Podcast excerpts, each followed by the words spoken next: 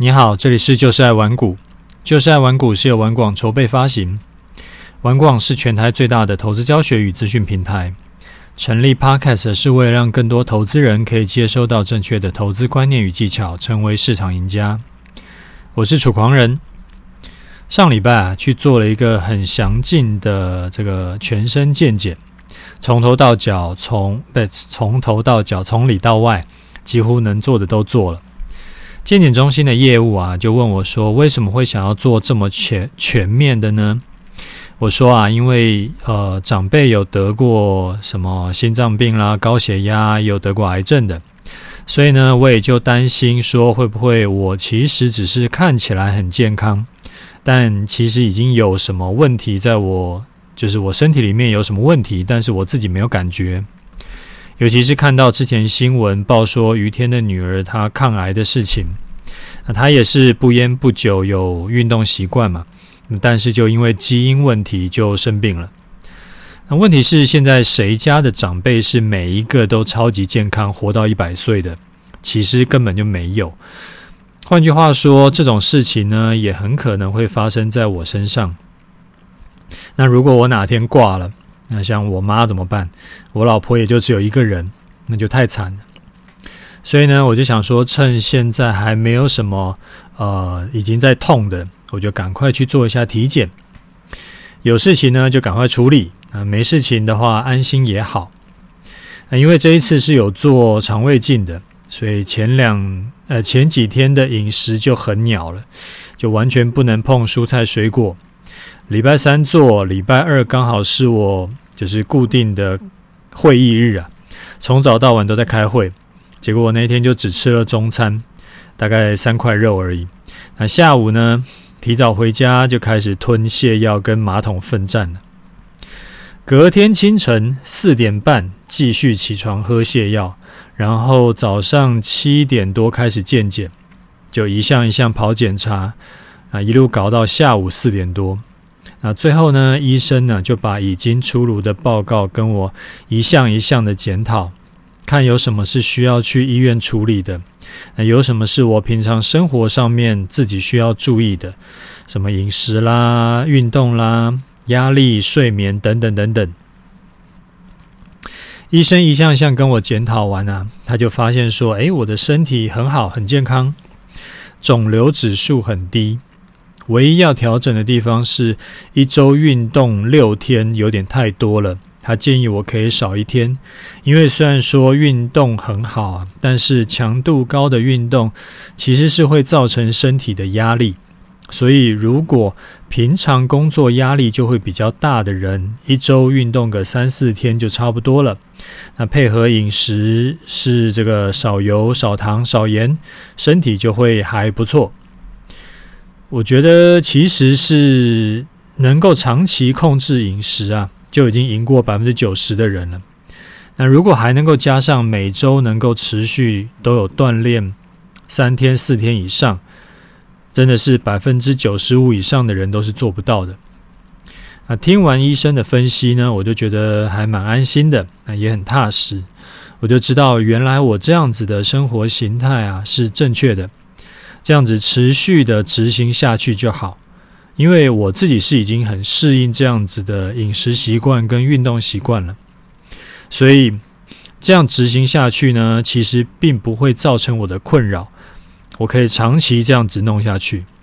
换句话说，没什么意外的话，诶，理想状况了，我也就可以这样子长期的健康下去。那我是鼓励你超过三十五岁以后啊。起码一定要排至少一次的很详细的这个健康检查，那不能只有验血验尿而已，要从头到尾的那一种，尤其是肠胃镜。不要觉得说倒霉事情不会发生在我身上，这种事真的很难讲。身体很多器官都是等到呃它开始发，就是会痛了，等到流血了就已经来不及了。啊，做一次。反正如果之后发现说真的是有状况，就可以尽早处理啊。如果没有状况呢，你也可以安心嘛。不然要是真的干嘛了，你的家人怎么办？我一直记得啊，有一句话是这样讲的，他说：“人生最痛苦的事情不是失败，而是我本可以啊，我本可以在癌症初期就发现，而且把它治疗好的。但是就因为我爱拖，不愿意面对现实啊，没有去做检查，结果最后来不及。那这种事情呢，其实就是归类在重要但不紧急，就好像陪爸妈吃饭啊，认真听小孩跟你说话。”带老婆二度蜜月这种，就是你明天不做，后天不做，其实也不会怎样。但是呢，最好就是尽快做，因为很重要。如果你因为什么理由没有做，结果后来真的干嘛了，那你就会后悔的要死。那除了自己做健检以外啊，尽可能的也让你的老公、老婆、呃爸爸妈妈、岳父岳母也一起去做一下。我觉得这样会更好。好，这个是第一个，呃，想要跟你分享的一件事情。那另外呢，想要跟你聊一下啊，第二个主题是想要跟你聊一下这个国际股市。最近啊，全世界的股市都被美股拖着跑嘛。那也不只是最近了，基本上美股就是全世界股市的火车头。如果美股持续崩跌，大部分比较正常的一些国家的股市啊，也很难持续上涨。那有些老读者呢，你可能会发现，就是早期啊，我在写盘式规划的时候，多多少少都会先提到国际股市的变化。但是后来呢，因为呃，我推出了终极波段策略，那讲盘式的时候啊，我就会跟你讲，看法是一回事。但是我的做法呢，就都以策略为主了。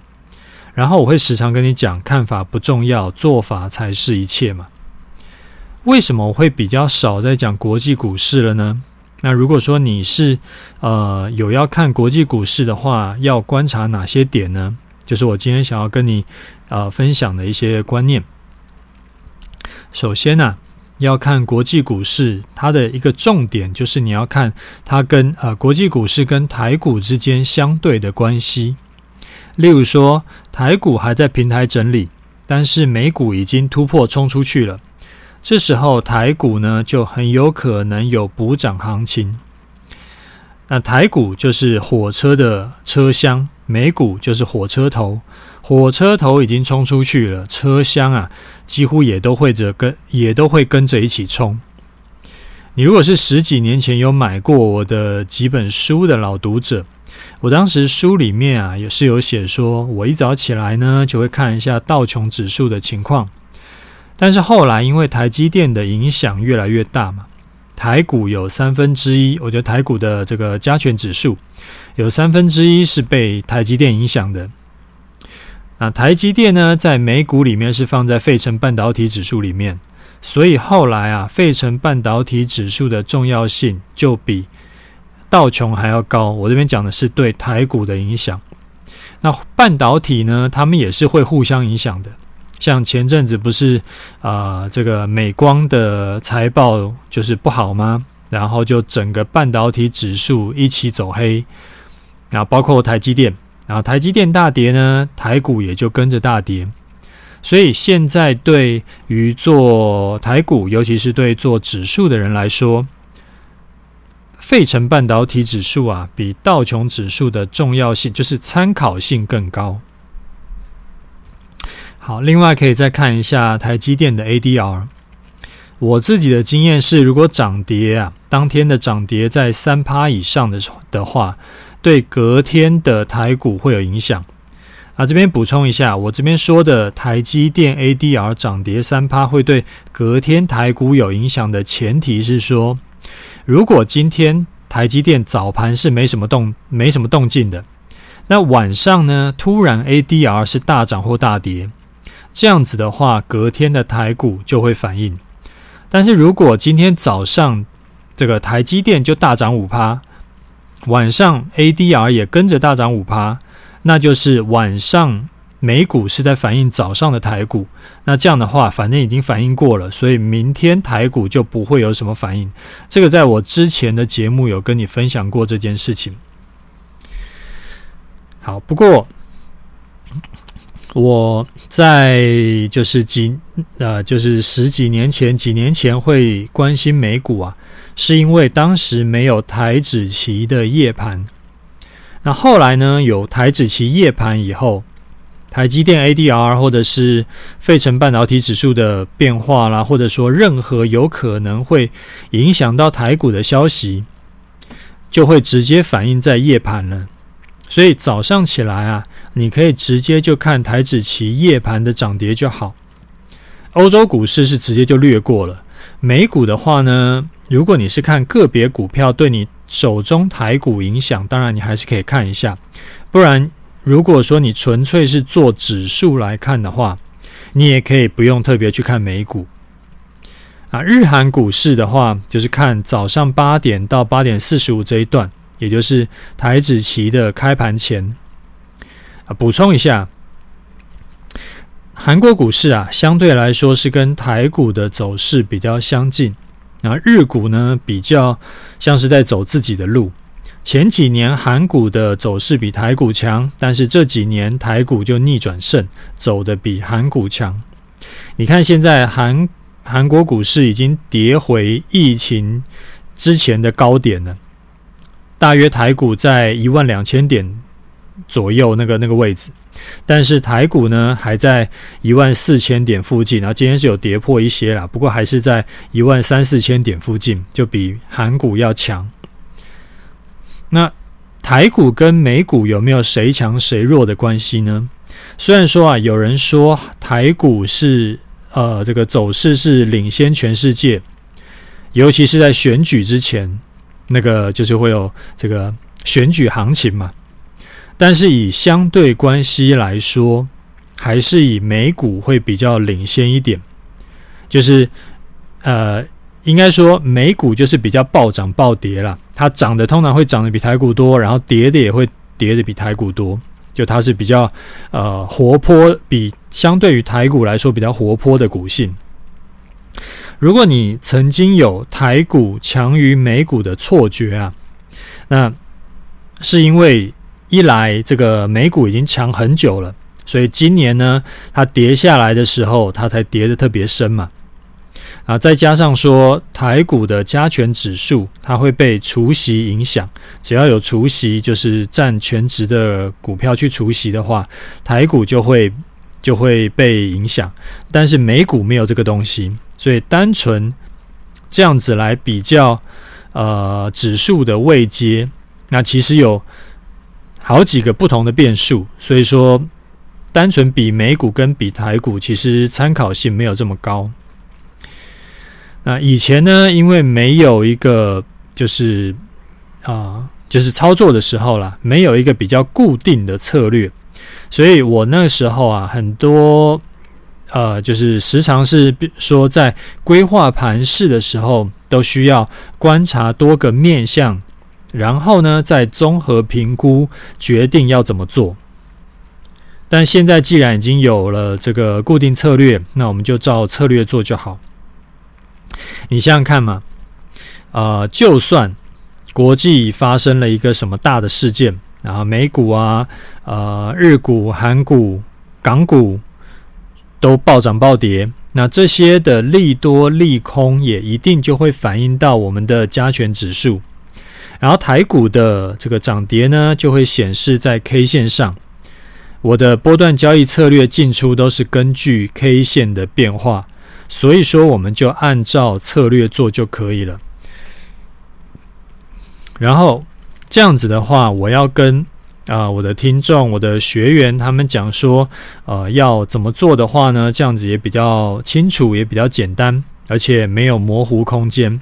我的学员就会很好复制，不然变成说我每次都要跟你讲，啊、最近的盘，我们观，我们需要观察哪些数据，然后哪些数据不用观察，然后最后呢，我要再根据我的经验判断。那我的经验判断这个东西，我就没有办法复制给我的学员，所以呃，现在有这套策略，我觉得其实是呃很好的，因为就是我很多学员都可以几乎完全复制我，都大概知道说我什么时候会进场，什么时候会出场，我觉得这样就是一个诶是好事情啦。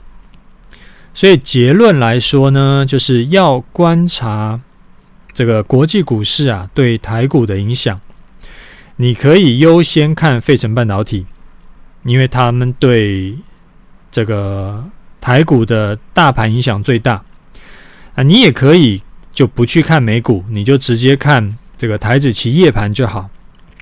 啊，到了早上八点到八点四十五呢，你可以看一下日韩股市的这个开盘。啊，只要涨跌有在一趴以上，台股的涨跌也会很高几率。就在开盘的时候会去跟日韩同步。那、啊、有了固定策略以后，其实我自己是几乎不太看国际股市的走势了，因为反正我就照着我的波段交易策略去做嘛。啊，该做多做多，该做空就做空，该空手就空手。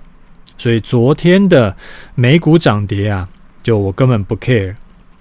当然了，我不 care，是因为我主要是做台股指数加上美股的投资组合。那那个美股的投资组合呢，是买了以后不卖，长期持有的，所以短期的个股变化对我来说是没有意义的。那你如果自己是做美股个股的，当然就还要关心一下。那要看国际股市呢，就还是到玩股网是最完整的。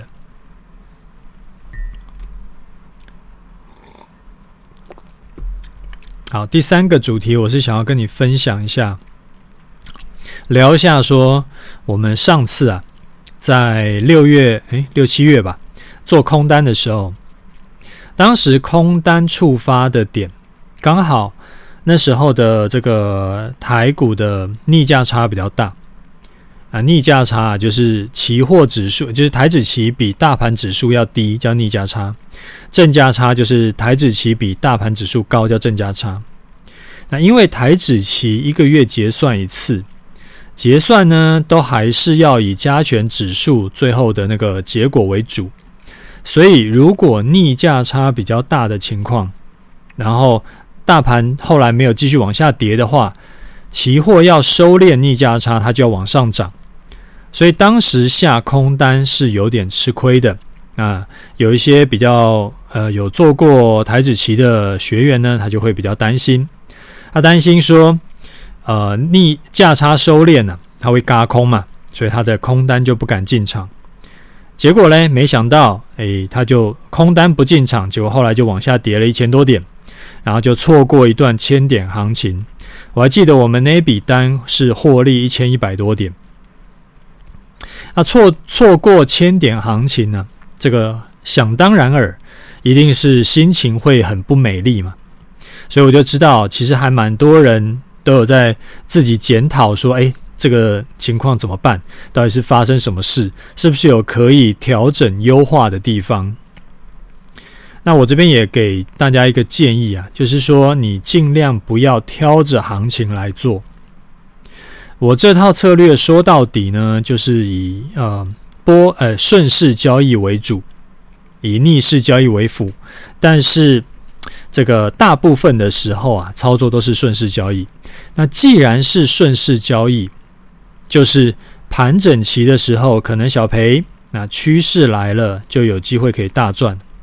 啊，这跟这个跟那个城市交易顺势单的概念差不多了。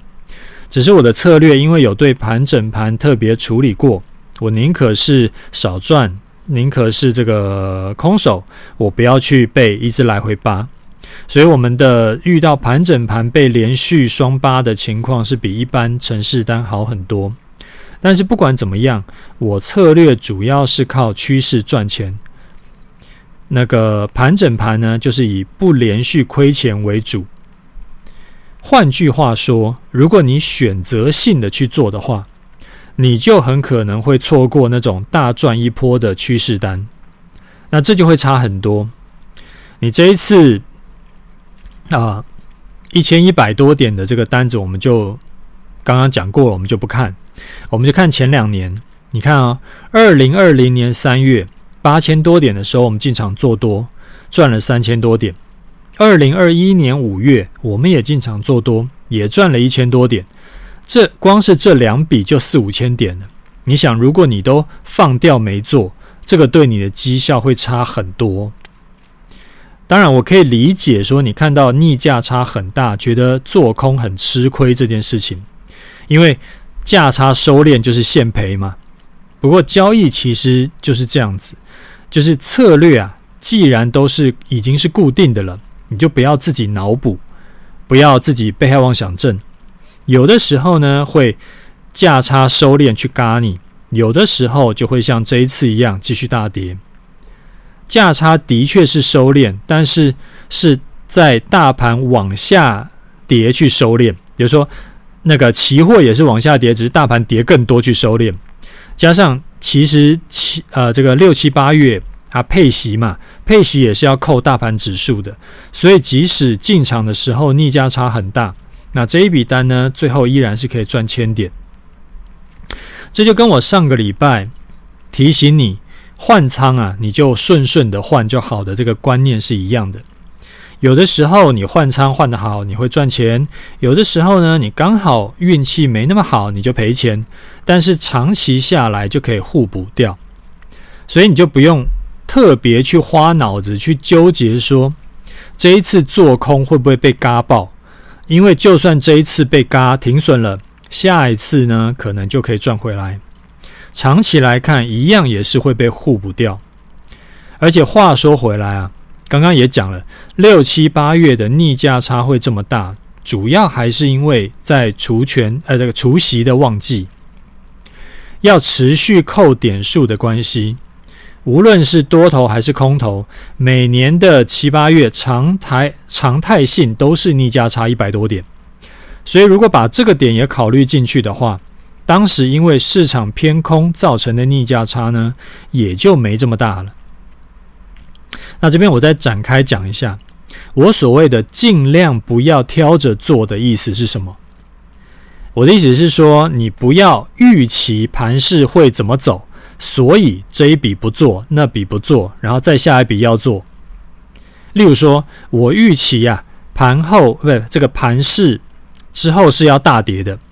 所以呢，现在策略出现买进的这个多单，买进多单的讯号，我就觉得，诶，这个跟我想象中的不一样，跟我预期的不一样，我就略过不做。那下一次呢，它刚好是出现空单进场讯号，我才做。你这样子做就会很危险，因为你根本无法预测市场。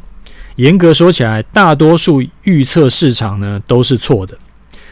但是如果是另外一种情况，好比说你刚好最近比较忙，刚好你的资金卡住，或者是有什么跟盘势你的看法无关的原因，所以你这一笔单没有做，那就 OK，因为你没有在预测市场，就只是刚好这阵子呃这一笔没进场而已，那就不是因为心魔或者是被市场氛围影响。你就等你忙完了可以进场的时候，再跟着策略去操作就可以了。那这样的话就是 OK 的。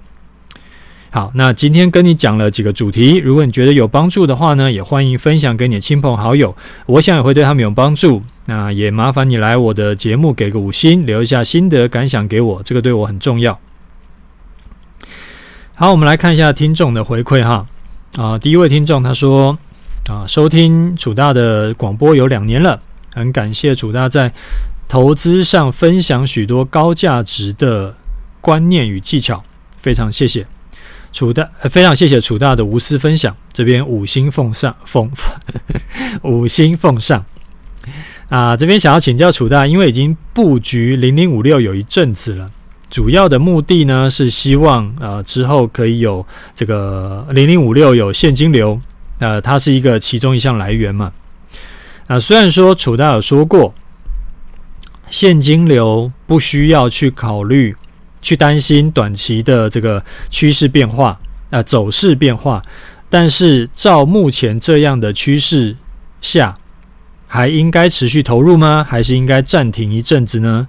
目前规划投入的资金啊，只剩一半还可以继续投入，实在心里很不安稳。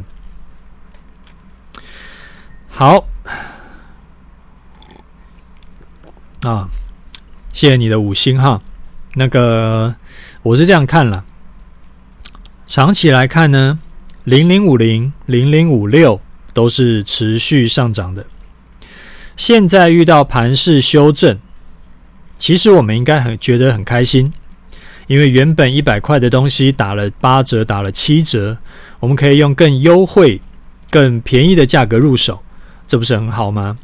就好像最近不是百货公司开始周年庆了，周年庆大家都很精打细算要去捡便宜货嘛。那现在有便宜货给你捡，啊，可是却在担心，这不是很奇怪的事吗？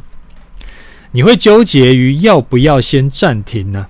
一定是因为觉得会不会指数就一路开始往下跌，跌跌跌跌到一万点，跌到八千点以下。那这种东西呢，我没有办法跟你保证说一定不会，也没有人能够保证。我只能跟你说，长期来看，如果我们相信这个人类经济会持续越来越好，通膨会持续存在，钱会越来越不值钱，那你就应该持续投入，因为你也不是一笔就这个 all in 嘛，你是定期定额这样买嘛。也就是说，你有把成本平摊掉了，你持续买，一定就是有些部位你会买的比较便宜，有些部位你会买的比较贵。但是，因为我们相信长期来看，就是啊、股股市啊，它就是会越来越贵，因为钱会越来越不值钱，所以无论你是买贵还是买便宜的部位，都可以赚多赔少。那现在。所以问题就是这件事情没有错，那有问题的就阻碍你的是你的心魔了。那这种心魔要怎么克服呢？呃，就是我会建议你啊，你不要只有买零零五六一档。如果你有另外一部分资金是做好比我的波段交易策略，那下跌的时候呢，我们可以做空去赚钱。就算你零零五六账上暂时是亏损的，反正你波段交易是赚钱的嘛。整体的投资部位的价值啊，还是增加的，就是说你的总资产还是增加的，那你的压力就会减轻很多，而不是说哇，我现在投入就套牢，投入就套牢，然后这个盘势越跌越低，然后你的资产就越来越少，那这个压力当然就会比较大嘛。我的终极投资组合呢，最近也因为全世界绝大多数的商品都是跌多涨少，所以这阵子我的绩效也是亏损的。但是因为我同时有在做波段交易，最近连续赚了几笔大笔的，所以总结来看呢、我的投资组合加上波段交易的部位，其实总结诶，就是加起来是赚钱的。只要我的整总体投资部位是赚钱的。我就可以没有什么压力的去定期加码我的投资组合，这就是一有一种这种怎么说呢？这叫有恃无恐的心理状态。所以说，你可以往这方面去规划。这个也是我之前说过很多次的投资心法啦，就是你操作啊，你不要只有做单方向，就多空双向是很重要的。不然，你要是遇到像今今年这种盘跌的走势，各式各样的商品呢都是跌多涨少，你只你又只做多的话，你几乎不太可能资产不减少哦，除非你是啊、很会选股，那还有可能有机会。但是大趋势是往下的，你觉得跟着趋势往下做空比较容易呢，还是？逆势从一千六七百档股票里面选到那个百分之几上涨的股票比较容易，那当然是逆势做空比较容易赚钱嘛。所以说你要相信我，这个是我操作二十几年来还能够安全这个稳健活在市场上，市场教给我的经验。而且我不是看到今年走空我才这样讲。你如果是有在听我之前的节目的，你一定知道，我前两年还在走大多头的时候，我就已经在节目里讲过很多次了。要同时有多空双向的交易策略，虽然说这样子有多空双向的话，在多头的时候会少赚一点，但是你在空头的时候，你可以连本带利赚回来，而且你的这个心里也会比较踏实，因为你的资产不会减少很多。好，这个是给你的这个回答。好，下一位听众，他说：啊，从第一集听楚大节目到现在，虽然说有按赞五星分享，但是第一次上来留言，感谢楚大无私分享，五星奉上。回顾这两年啊，加入玩股网好几个社团，然后也入手了楚大的投资组合。近期呢，也加入了 OP Man 的期权社团。每个团长的方法呢都很厉害，长期的对账单也都是赚钱的。但是自己啊，总是被失败的恐惧所影响。赚钱的单子赚不到预期的目标啊，预设目标就会忍不住出场。但是赔钱的单子呢，却可以稳定的在该停损的时候才出场，结果就是长期下来就是啊、这个该赚钱的赚不满，但是停损呢却吃饱呃吃好吃满，那总资产的累积一直是慢慢减少的。自己也知道每一次进出都是独立事件，是。啊，设定好的条件呢，不要去变更，但是总是一忍不住就想插手。那有时候插手的结果是好的，就很开心，但是回顾这段时间错过的行情却更大。想要请教楚大，啊有没有有没有什么心法或者是推荐的转念方式？就是呃自己呃想要请问楚大有没有什么推荐的心法或者是转念方式？然后呃。他自己投资的钱呢是闲钱，七成的资产在终极投资组合，然后三成的资金在做主动交易，但是心态上感觉就是很怕输一样，会一直被害妄想症发作。好，其实，好，第一个先谢谢你的五星哈。那你跟上一位听众的情况差不多啦，就是你没有办法控制住你自己。啊，心魔作祟。那心魔要怎么克制呢？基本上你跟他硬干是干不赢的，因为这个就是人性天生的弱点。绝大多数人都是控制不住自己的，所以说你不能跟心魔硬干，你要想办法绕过去。怎么绕过去呢？我这边提一个方法给你参考哈。你之所以啊会一直想要手动干预。我觉得，就是因为这一笔的赚赔对你来说影响很大，所以它会让你心里一直挂念着。如果这一笔单多亏了几十点怎么办？啊、如果这一笔单我提早出场，是不是就可以多赚一点？也就是说，这一笔单的赚赔会让你无法淡定。那要解解决这个问题呢，你就要回去想一下。为什么这一笔单的赚赔会让你无法淡定呢？是不是你投入的金额太大了？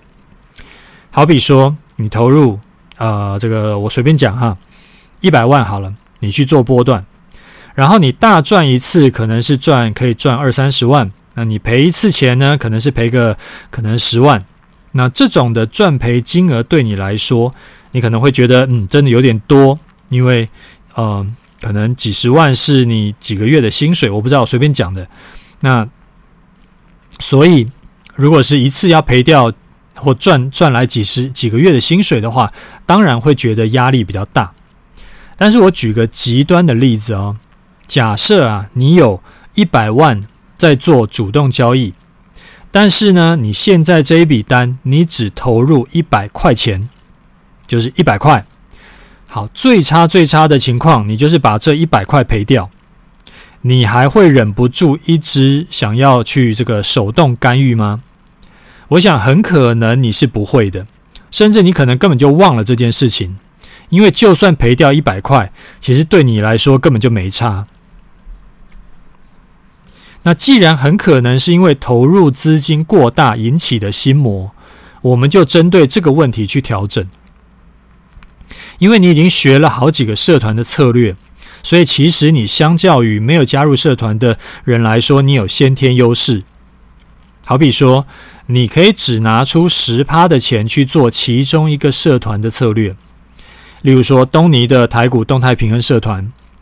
你知道，今年就算是大空头年，东尼社团呢，之前最惨的时候大概是赔掉十趴左右，但是因为你只有投入一成的资金，就是十趴的资金，所以你最多最多亏损就是一成的资金的十趴，也就是一趴而已。那一趴的资金呢、对绝大多数人来说都是一个可以淡定处理的数字。那再例如说，你可能拿三趴的资金去做 OP Man 策略。好，就算这一笔单很倒霉啊，亏损了三成，三趴的三成，也不过就占你总资金的一趴左右，其实也是不痛不痒嘛。我要讲的是说，既然你都已经加入几个社团了，你就把资金分散到不同的策略去做，然后想清楚，就算发生最差的状况，也不过就赔个一趴两趴资金，其实真的是死不了。而且只要行情一转好，你很快就赚回来了，自然而然你就不会再受到心魔影响，你就可以淡定的这个按表操课了。好，你可以先试试看。好，那大家如果还有什么想要听的主题，或者是你想要呃问什么问题呢？你可以私讯或者留言给我，可以的话我都会尽可能回答你哈。那最后来聊一下盘市。今天呢、啊，已经跌破之前七月份的低点，从呃一万八千六那时候往下算，那波段跌幅呢已经超过了两成五，而且这个只是大盘而已。如果做个股的，很多股票都是跌掉四五成，甚至是七八成以上的。所以，如果啊你是指呃你的策略是唯一只有在做多股票的投资人。你今年的绩效能够到现在为止能够只亏损两成以内的，都算不错了。呃，讲不错也不是说那么不错了，应该说比上不足，比下有余。因为真的很多前两年绩效很好，翻几倍的，今年直接就是灭顶，然后毕业退出市场。那现在呢，大盘已经跌破这波的空头波段低点。可能很多人就会开始忍不住去猜这个波段的低点在哪里。那这种事情呢，就不要做，因为你猜不到的，也没必要猜。操作观念是这个样子啊，就第一，你本来就不可能买最低空最高，所以我们赚中间段就好。你真的是跌到哪里是最低点，其实不重要，因为你也很难补在这个补空单在最低点。你只要空的点呢，比最后反弹上来补空单的点要高，你有价差可以赚，这一笔单就是获利的。所以，我们吃到鱼肚子的部位就 OK 了。头跟尾巴呢，刺比较多，骨头比较多，肉比较少，那我们就直接舍弃掉。好，第二，如果你是有在这个定期定额逢低买指数的，你也不用猜。反正你继续定期定额买就好了。长期来看呢，只要你持续有在买，有时候买贵，有时候买便宜，你的成本就是会贴近指数。那指数会不会继续往下跌？没有人知道。但是反正你持续投入嘛，那真的往下跌的话，你自然就也有部位是买在相对低点的地方。所以结论呢，就是空头尚未结束。啊，什么时候结束呢？也没有人知道。你不用去预测低点在哪里，反正按按照这个策略做就是了。好，那我们回头看一下波段交易策略的情况哈。我们的基本单呢是在呃八月三十号中午十二点的时候进场的，进场的时候大盘在大约一四九七五的位置。然后这一次呢运气不错，也有一个加码的机会，在九月十三号的时候反弹。有符合我们加码空的这个条件，当时加码呃有进场加码空的学员呢，几乎空在这个反弹波段的最高点，因为隔天就崩下来就赚钱了。到今天收盘为止啊，大盘收盘价今天是在一三七七八嘛，距离当初的进场点账面上已经获利了一千一百九十七点。我们空单出场点呢，依然照惯例是设为月线，啊，也固定都有在设滤网。之后哪一天呢，收盘站上，隔天中午没有跌回去的话，就出掉。啊，最后我还是不敢保证这笔单一定可以赚钱出场。呃，虽然说啊，以过去经验来说，我的获利单呢，账面上获利突破千点，然后就这个这个就秀逗了。应该讲说，这笔单呢、以过去的经验来看，呃，只要账面获利超过千点，几乎不是几乎啦，以过去经验来看，是百分之一百都可以最后是获利出场的。那只是赚多赚少而已。那可是，然后现在呢？刚刚讲嘛，我们这一笔单是获利了，呃，账上获利一百呃一千一百九十七点。所以，如果这一次没有什么很特殊的状况的话，就是跟过往很多年都不太一样的状况的话，那我们这一笔单应该也是可以赚钱的。所以就恭喜大家赚钱。好，那呃，最后提醒一下。如果啊你是还没有加入我 Telegram 频道的，不妨加一下。因为 Telegram 频道呢，我主要会分享一些操盘技巧，或者是我觉得不错的一些文章。那 Facebook 是我盘中有时候会跟大家聊盘势，那两边内容大部分都不重复，我会建议你两边都加。那我们今天节目先讲到这里，OK，就这样，拜拜。